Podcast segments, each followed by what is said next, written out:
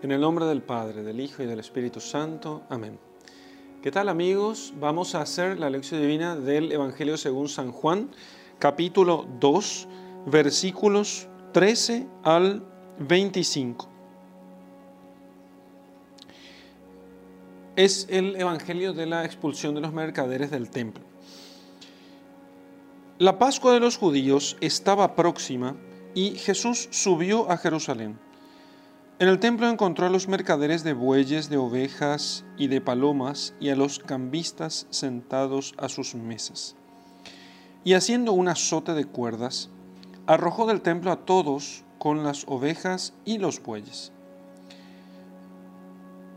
Desparramó las monedas de los cambistas y volcó sus mesas. Y a los vendedores de palomas les dijo, Quitad esto de aquí no hagáis de la casa de mi Padre un mercado. Y sus discípulos se acordaron de que está escrito, el celo de tu casa me devora. Entonces los judíos le dijeron, ¿qué señal nos muestras ya que haces estas cosas? Jesús les respondió, Destruid este templo y en tres días yo lo volveré a levantar. Replicáronle los judíos, se han empleado 46 años en edificar este templo, y tú en tres días lo volverás a levantar. Pero él hablaba del templo de su cuerpo. Y cuando hubo resucitado de entre los muertos, sus discípulos se acordaron de que había dicho esto y creyeron a la escritura y a la palabra que Jesús había dicho. Mientras él estaba en Jerusalén, durante la fiesta de Pascua, muchos creyeron en su nombre, viendo los milagros que hacía. Pero Jesús no se fiaba de ellos porque a todos los conocía y no necesitaba de informes acerca del hombre, conociendo por sí mismo lo que hay en él. Vamos a hacer la lección de nuestro texto, del texto que acabamos de leer. Bien, entonces dice en primer lugar que la Pascua de los judíos estaba próxima, o sea, se acercaba una gran fiesta y mucha gente comenzaba a ir a Jerusalén. Y entonces comenzaba la gente a ir a Jerusalén, eh, gran cantidad de personas eh, concurrían y estaba lleno de gente. Bueno, entonces lo que nos narra aquí es en una de esas ocasiones. San Agustín, si no me equivoco, dice que eh, y en función de los textos sagrados también, los otros evangelistas narran la expulsión del templo como una repetición. No lo hizo la expulsión de los vendedores del templo no fue una sola vez, fueron varias veces. ¿sí? San Juan habla una sola vez y en las vísperas de las fiestas pascuales. Y entonces él llega a Jerusalén y lo primero que hace es ir al templo. ¿sí? Fijémonos lo que hace nuestro Señor. ¿eh? Cuando llega al lugar, lo primero que hace es visitar el templo. Nos da así el ejemplo a nosotros también para que nosotros lo primero que hagamos cuando lleguemos a un lugar es visitar su iglesia y cuando lleguemos a una casa religiosa lo primero que hagamos también es visitar su iglesia, su, la capilla, el lugar donde está guardado el Santísimo Sacramento. Bueno, entonces lo que hizo cuando llegó al templo es encontrar a los mercaderes de bueyes, de ovejas y de palomas y a los cambistas sentados a sus mesas. Bien, entonces vamos a explicar el contexto de eso. ¿Acaso nunca los encontró? Sí, claro que siempre los encontró. Por eso hemos dicho que se ha repetido esto más de una vez. ¿Cuántas? No, no lo sabemos, pero más de una vez expulsó a vendedores y cambistas del templo. Pero entendamos qué es lo que sucede acá. La gente venía de lejos, ¿sí? Venía de lejos.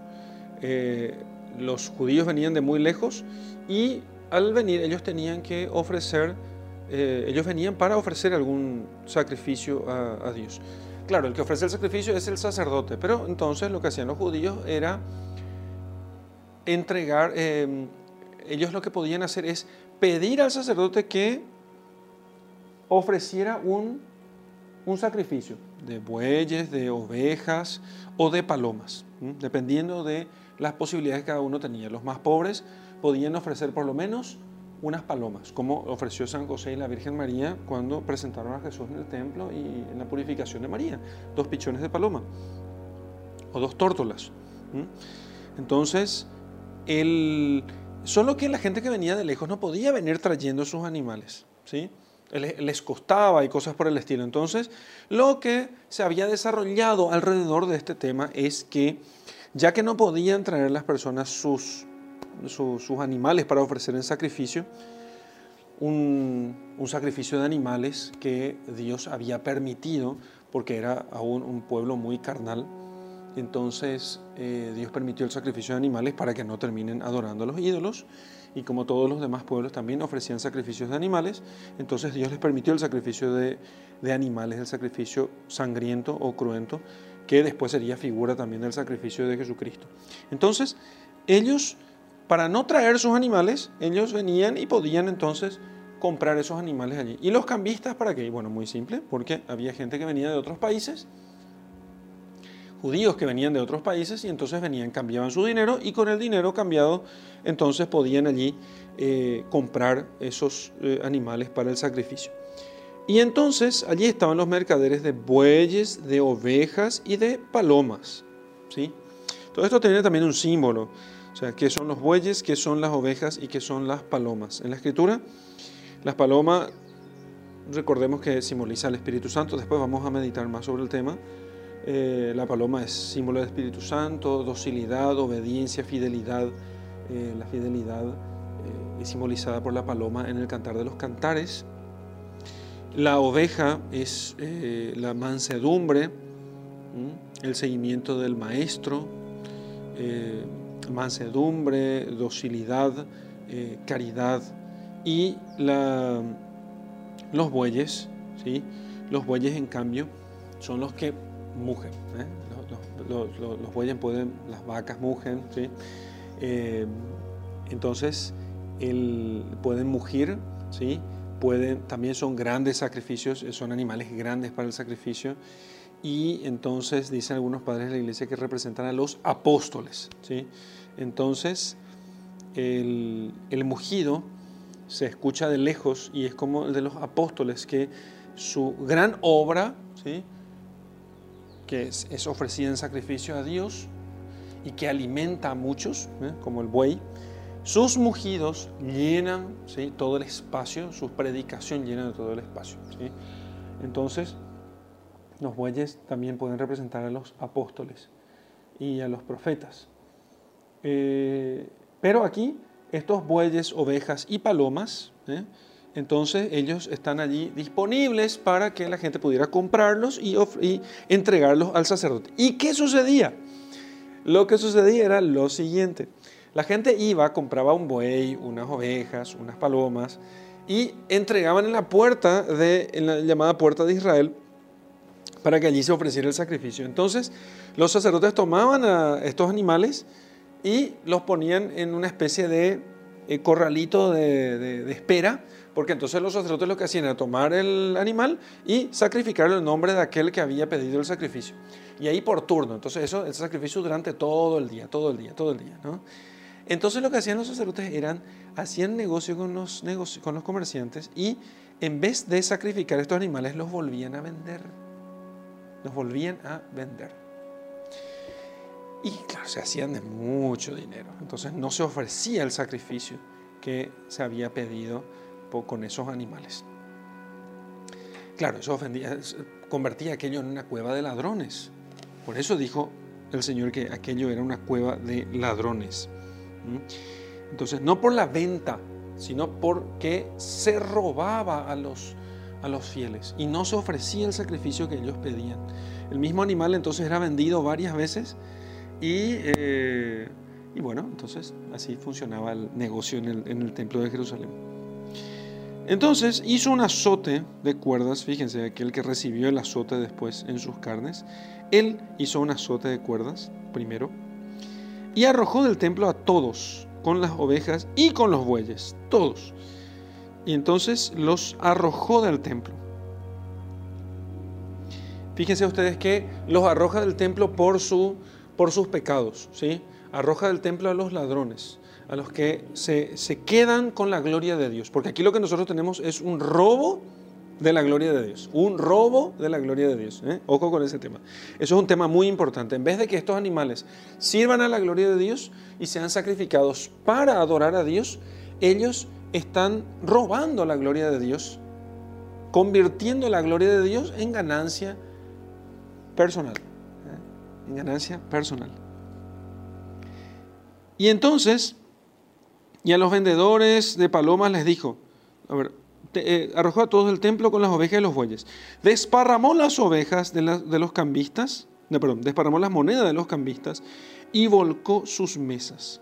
Y a todos los vendedores de palomas les dijo, quitad esto de aquí, no hagáis de la casa de mi padre un mercado. No hagáis de la casa de mi padre un mercado. ¿Mm? No es que abrió las palomas y las dejó libres, ¿sí? Sino que expulsó a todos, ¿eh? expulsó a todos del, del, templo. Eh, a los vendedores con sus ovejas y bueyes salieron corriendo, bueno, recuperó cada uno. Tampoco él los hizo perder, digamos, propiamente, pero volcó las mesas, ¿eh? desparramó sus monedas y no abrió las jaulas de las palomas, sino que dijo, quitad esto de aquí. Y no hagáis de la casa de mi padre un mercado. Fíjense cómo, y enseguida los discípulos se recuerdan que se acordaron que está escrito, el celo de tu casa me devora. A Jesús lo tenían algunos como una especie de irrespetuoso de la ley, curaba en sábado, eh, en las sinagogas. Eh, bueno, entonces uno decía, pero este no respeta la ley, ¿eh? no ayuna en los días que tiene que ayunar, etcétera, etcétera.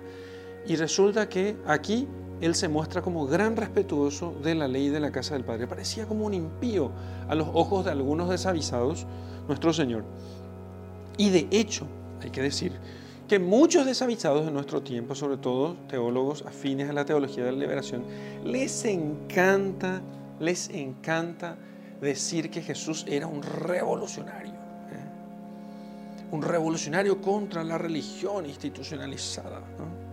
Entonces, sin embargo, porque Él cura en sábado, porque Él eh, supera la ley, etcétera, etcétera, pero en realidad el Señor es un gran, eh, en cierto modo, digamos así, es un restaurador. Es un restaurador de la religión original, una religión falsificada en su momento, es restaurada por Jesucristo a su pureza original. Ustedes han escuchado que Moisés les permitió dar acta de divorcio, pero yo les digo que al principio no era así. Entonces, la religión cristiana instaurada por Jesucristo eh, es la religión definitiva porque es la restauración de las cosas a su origen, a su pureza original, y con la que se adora a Dios. Entonces, el celo de tu casa me devora. Fíjense que, muy por el contrario de lo que muchos piensan, Jesucristo respeta el edificio material donde se ofrece el culto a Dios. El edificio material donde se ofrece el culto a Dios. ¿Sí? Y después hace referencia del templo con su propio cuerpo. Su propio cuerpo es el templo. San Pablo va a extender la cuestión, va a entender que todos los cristianos como participantes del cuerpo de Cristo resulta que también son templo del Espíritu Santo, templo de Dios. Entonces el cristiano es templo de Dios. Jesucristo, hombre, es templo de Dios, así eh, propiamente, porque allí se encuentra Dios, en esa humanidad se encuentra Dios y la humanidad y la divinidad están unidas en la única persona del Verbo eterno, de Dios, del, Hijo de Dios. Y aquel templo no era menos casa de Dios. Y él la llama él la casa de mi Padre. La casa de mi Padre. No hagáis de la casa de mi Padre un mercado. Si así dice el Señor, ojo con esto, si así dice el Señor, por un templo que albergaba un culto que no era más que el tipo del culto del Nuevo Testamento, el, tipo, o sea, la figura, la figura del Nuevo Testamento, de la nueva y eterna alianza, ¿qué no se dirá? ¿Qué no se dirá del lugar donde se celebra, donde se celebra el sacrificio eucarístico? ¿Qué no dirá el Señor del lugar donde se celebra el sacrificio eucarístico? su presencia real, del sacrificio que es la nueva y eterna alianza, del cuerpo y la sangre, de su cuerpo y de su sangre. ¿Qué no dirá, señores? Entonces los judíos le dijeron, no, sus discípulos se acordaron que está escrito, el celo de tu casa me devora. Y lo aplicaron eso a Jesús, porque realmente aquel que era fiel a Dios tenía que tener gran celo por la casa de Dios. Y si estaba en sus manos evitarlo, uno tiene que evitar, así dicen algunos padres de la iglesia. Nos enseña el Señor que si está en nuestras manos reparar, corregir el error, el mal, nosotros tenemos que corregir, si está en nuestras manos. Como cuando vemos un abuso litúrgico, si está en nuestras manos corregir el error, hay que corregir. Y si no, si no está en nuestras manos, como pasa cuando vemos el abuso litúrgico, de, cuando uno ve el abuso litúrgico en algún sacerdote y uno, es, eh, y uno no puede ir a corregir eso, no, es que solamente el fiel no puede hacerlo, tampoco yo como sacerdote puedo ir a interrumpir simplemente el sacrificio, aunque esté cometiendo abusos, salvo que sea un abuso así demasiado notable, que si está haciendo, si está maltratando las especies eucarísticas, probablemente sí lo haría, ¿no? Pero si no maltrata las especies eucarísticas y simplemente incumple algunos, algunas, las rúbricas, eh, entonces lo que hay que hacer es tolerar, pero afligirse. Tolerar, pero afligirse igual. ¿eh? Porque el celo de tu casa me consume. Porque el celo de tu casa me consume. Si hubiéramos, si muchos de estos que critican el celo por la casa de Dios que tienen algunos fieles, porque algunos fieles tienen, eh, se, visten, se visten adecuadamente para ir a misa, las mujeres usan velo, los hombres se visten bien, eh, van a tiempo, se arrodillan, eh, quieren comulgar en la boca, quieren rezar en el templo, quieren dar a Dios cosas más bonitas, más, dignas. Si muchos de estos que los critican a esto, llamándolos de hipócritas, hubieran visto solamente lo que Jesús hizo en el templo, hubieran también dicho que Jesús era un hipócrita. Pero no entienden qué significa hipócrita en realidad. ¿Sí? No entienden eso. Entonces terminan acusando falsamente y sin saber. y Jesús simplemente lo que nos enseña es con cuánto celo nosotros tenemos que cuidar la casa de Dios. Y eso se refiere al templo y también se refiere a nosotros. ¿Qué signo nos muestras? Le preguntaron a aquellos que veían, ¿qué está pasando aquí? ¿Qué signo nos muestras ya que haces estas cosas? De ver, ¿cómo puedes hacer estas cosas en nombre de Dios? Y nosotros que somos la autoridad aquí, nosotros somos la autoridad y vos venís aquí a ponerte encima. ¿Qué signos nos muestras? Entonces les dijo él que destruye este templo y en tres días yo lo volveré a levantar. Y fíjense cómo en este momento Jesús une el templo con su propio cuerpo y entonces les anuncia que el signo que mostrará que Él realmente es el enviado de Dios se dará cuando ellos destruyan ese templo de su cuerpo, cuando lo maten y Él lo reconstruya en tres días. Yo volveré a levantar este templo, mi cuerpo, en tres días. Entonces ellos no entienden la referencia. Se han empleado 46 años en edificar este templo y tú en tres días lo volverás a levantar. Entonces los judíos solamente entendieron sus palabras, ciertamente misteriosas, eh, de propósito, claro, de propósito lo dijo el Señor, y entonces eh, para ocultarles a ellos aquel signo, porque no eran dignos de que ellos recibieran esa doctrina, pero ellos también por otra parte, porque ellos entienden el templo solamente en el sentido material. Y ese es el otro problema, entender el templo solamente en el sentido material, ¿sí? es necesario que se unan esas dos cosas, el sentido espiritual del templo y el sentido material del templo. Evidentemente todas esas cosas es necesario tenerlas muy en cuenta, ¿sí? Entonces, no es solamente el sentido material y no es solamente el sentido espiritual, porque nosotros no somos ángeles, nosotros somos seres de carne y hueso. Entonces, nosotros necesitamos un lugar material donde dar culto a Dios. Y Jesús iba a ese lugar material cada vez que llegaba a Jerusalén, subía al templo para poder adorar al Padre. Entonces, cuando hubo resucitado entre los muertos, sus discípulos se acordaron de que había dicho esto y creyeron en la escritura y a la palabra que Jesús había dicho. Mientras él estaba en Jerusalén durante la fiesta de Pascua, muchos creyeron en su nombre viendo los milagros que hacía. Pero Jesús no se fiaba de ellos, pero no por mera desconfianza, sino porque a todos los conocía y no necesitaba de informe acerca del hombre, conociendo por sí mismo lo que hay en el hombre. ¿Qué tiene que ver esto con lo anterior? Y es que Jesús sabe lo que hay en el hombre y no cree, no, no, no, no, no, no cree en aquellos, o sea, si nosotros decimos, sí, yo creo en ti Jesús, yo te amo Jesús, yo te sigo Jesús, pero Jesús sabe lo que hay en el interior de cada hombre, ¿sí? Solamente Él lo sabe. Entonces, y ciertamente en nuestro interior, vamos a meditar esto enseguida con más profundidad, hay muchos vendedores, hay muchos vendedores. Y Él sabe, si le dejáramos entrar a nuestro interior, a este templo tan eh, lleno de mercaderes y ladrones, entonces Él podría, expulsándolos, purificar nuestro templo y eh, hacernos, eh, hacer de nuestra casa realmente una casa de oración.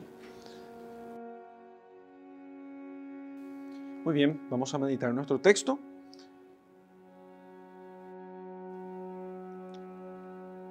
Y ver qué podemos quitar para nuestra vida de este texto, que es muchas cosas.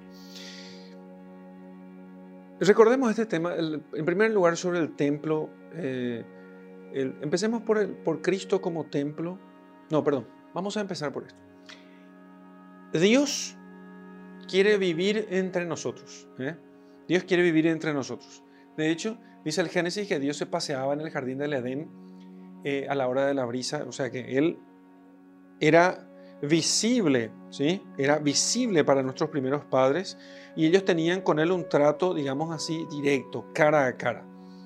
Pero por culpa del pecado original, el hombre se ocultó por miedo a Dios y entonces el hombre ya no puede acceder, al ser expulsado del paraíso, el hombre ya no puede acceder a Dios y entonces, aunque Dios está, en Él vivimos, nos movemos y existimos, nosotros no, no podemos tener la experiencia de su, de su presencia porque estamos como lejos de Él. Fíjense que el místico está, eh, sí tiene experiencia de Dios. El, el el que está en altos grados de, oración o de vida espiritual, él puede, él se deja guiar por Dios y tiene una experiencia de Dios mucho más, eh, más intensa. Entonces, en cambio, los pecadores no, porque los pecadores, aunque están, está el pecador y está el, el, santo, el santo está cerca de Dios. El pecador, aunque esté al lado del santo, está lejos de Dios. Entonces, el templo, el, lugar, del, el lugar sagrado, empieza a ser desarrollado por el hombre como un lugar donde se encuentra él con Dios. Un lugar que está separado del mundo. ¿Por qué? Porque ya no es el mundo un lugar sagrado, sino que el mundo es un lugar donde eh, domina el desorden. Y esto lo vieron todas las culturas antiguas. Domina el desorden, domina, domina eh, el mal, domina lo que los griegos llamaban la ibris. Entonces, donde la soberbia del hombre produce una especie de concatenación de males que solamente un hombre bueno, un hombre justo puede cortar. entonces, si el mundo es así, yo necesito un lugar donde yo pueda encontrarme con la divinidad. Un lugar que sirva como una especie de bisagra donde, entre el mundo eh, puro y el mundo impuro. Y ese lugar, ese lugar bisagra de la realidad, eh, de estos dos niveles de la realidad, porque no es que la realidad sea solamente el nivel material, que está bajo el dominio de administración del hombre, pero que ha caído en el pecado, en el pecado y por eso esta realidad material, porque digo que la realidad material es del hombre y la realidad espiritual es de Dios? Y porque el cielo es de Dios y la tierra Él se la ha dado a los hombres, dice, dice el Salmo. Entonces, esta realidad material bajo el dominio del hombre, mientras él no sea redimido del pecado, está dominada por el mal, por la mentira, por la ibris, por la, por la, la soberbia, ¿sí? por el alejamiento de Dios. Bien, entonces construyo un templo, primero pongo un sagrario, después pongo un lugar sagrado, después, perdón, un altar, un altar, un lugar sagrado, luego construyo un templo, y entonces este templo, en este templo, entran las personas que pueden tratar con Dios. Y entonces en los templos de la antigüedad, incluso en el templo de Israel, al templo propiamente, al templo, templo, el templo de la presencia de Dios, solamente entran, los sacerdotes. Fíjense que en el cristianismo eso cambia. Ahora en el templo sigue habiendo templos, pero ahora hay un pueblo sacerdotal y el pueblo entero entra al templo. Impresionante esto, ¿eh? Entonces el pueblo entra al templo. Ya no es que viene el, el, feligres y le dice al sacerdote, mira, quiero que me ofrezca esta misa por fulano y tal, y yo me quedo aquí afuera esperando. No, sino que el fiel entra también al templo. También él puede ofrecer el sacrificio con el sacerdote, con el ministro. Entonces, el, eso es lo que sucede aquí, ¿sí? Bien, Así que el, ese templo es el lugar donde Dios habita. Todo esto son figuras de Jesucristo, porque Jesucristo es la humanidad, es un hombre en el que Dios habita, ¿sí? Y que además en él habita la plenitud de la divinidad, o sea, él es todo Dios. Y además tiene eh, su morada entre nosotros, como dice el, el prólogo del Evangelio de San Juan su morada entre nosotros. Entonces,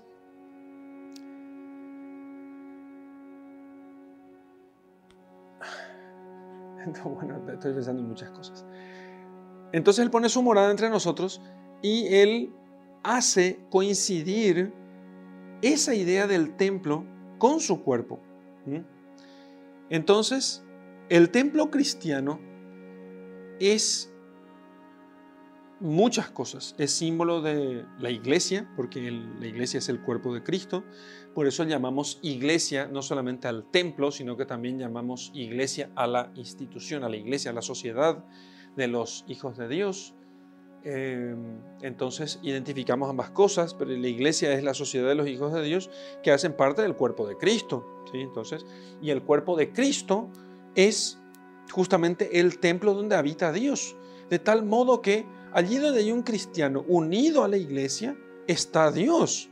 Por eso el, cristiano procura hacer que todas las cosas sirvan a Jesucristo y que Cristo reine en todas las cosas, en la política, en los negocios, en la escuela, en la educación, en la familia, en todas partes.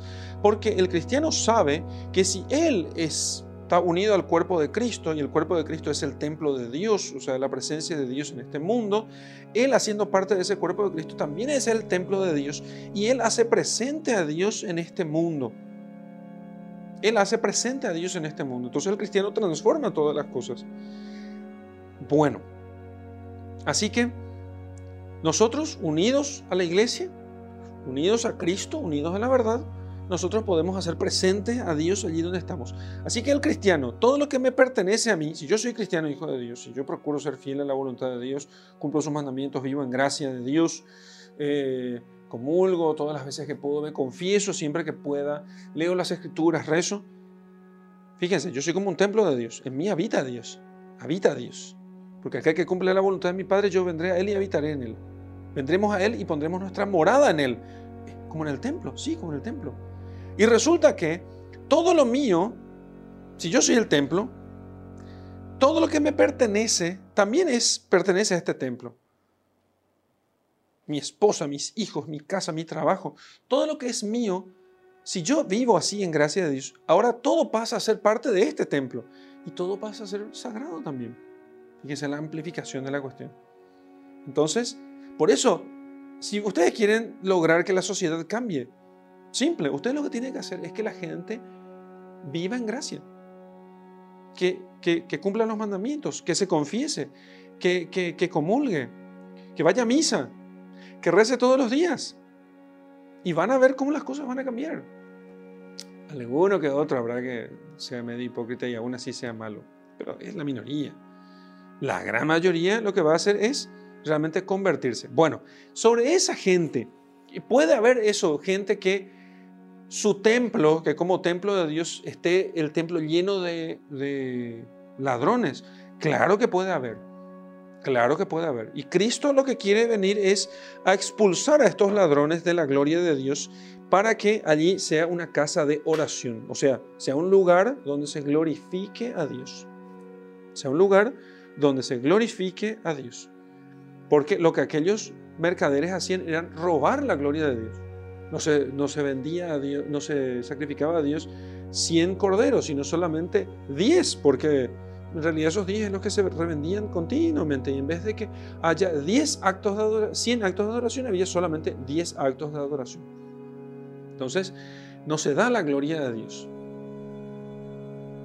Así que, y lo hacemos nosotros cada vez que no, no, cumplimos con nuestros deberes de Estado, cada vez que no hacemos oración, cada vez que nosotros no vamos a misa, cada vez que justificamos nuestras infidelidades a Dios con cualquier cosa o que las cambiamos, que las vendemos. ¿eh? cada vez que nosotros dejamos de hacer aquello que glorifica a Dios por hacer cosas que nos glorifican a nosotros, entonces nosotros lo que hacemos es robar la gloria de Dios. Robar la gloria de Dios. ¿Sí? Fíjense, la oración, cada vez que nos hacemos oración, robamos la gloria de Dios. Porque ¿por qué no rezamos? Y nos rezamos porque trabajo. ¿El trabajo es para quién? Y para mí. Pero si yo rezara y no trabajara, no me glorificaría a mí, glorificaría a Dios. ¿Y por qué no rezas? Y porque estaba viendo tele, estaba viendo una película. Y bueno, justamente, le quitaste la gloria de Dios para darle gloria al hombre, a vos, a tu, a tu ídolo, a tu película, a los actores, a quien sea. Robaste la gloria de Dios robaste la gloria de Dios. Entonces, vendiste al Espíritu Santo por unas cuantas monedas, como el caso de las palomas. Eh, cuando, cuando renunciaste a, la mansedumbre, a, la caridad, como cuando se vendían las ovejas, cuando renunciaste a la palabra de los apóstoles y profetas, cuando cuando dejaste de hacer oración, cuando dejaste de leer las escrituras y meditarlas, como cuando se vendían los bueyes. Cuando dejaste de ir a misa, como cuando se vendían los bueyes y corderos. O como cuando, en general, cuando pecabas por quedar bien con los demás o por satisfacerte. Y perdías la gracia del Espíritu Santo, como cuando se vendían las palomas. Entonces, es necesario que nosotros en los tiempos penitenciales, en la cuaresma o cualquier tiempo penitencial, que puede ser incluso toda nuestra vida, podemos vivir como penitentes, por supuesto, siempre entendamos nosotros que la conversión consiste en la expulsión de los ladrones del templo. ¿Sí? Y es necesario que lo hagamos, porque el templo era muy bonito, el templo era muy lindo y, pasaron con los apóstoles, Jesús y los apóstoles dijeron, miren, qué lindos exvotos, ¿no? qué, adornos preciosos, qué cosas impresionantes, qué mucho oro, qué, qué cosa linda, ¿no? El templo era muy bonito, pero Dios, pero Jesús dijo, mm, no quedará piedra sobre piedra. Hay gente que nos puede pasar, nosotros podemos tener mucha pinta de santos, nos pasa a todos, pero el Señor sabe nuestro corazón. Y entonces, en ese templo muy bonito, de, grandes, de, grandes edificios, de, bellísima arquitectura exterior, adentro moraban los ladrones. Y se había convertido en una casa, en una cueva de ladrones. También nosotros podemos tener una pinta muy buena, y no estoy hablando de la gente que se va a la iglesia, porque es fácil siempre estar acusando, ah, esa gente que se va a la iglesia tiene pinta de santos. No, estoy hablando también de aquellos que, lejos de Dios, dicen, piensan que ellos están muy limpios y que no tienen nada, que no deben nada a Dios. Y sin embargo, roban la gloria de Dios. Roban la gloria a Dios. Así que, bueno, creo que lo que tenemos que pedir a Dios es eso, que en este templo de Dios, que se ha convertido en, es templo de Dios desde el día de nuestro bautismo, sean expulsados los ladrones de su gloria y que en Él, en nosotros solamente, que nosotros seamos verdadera casa de oración. Vamos a hacer oración entonces, pidiendo a Dios que nos conceda las gracias que necesitamos al terminar esta meditación.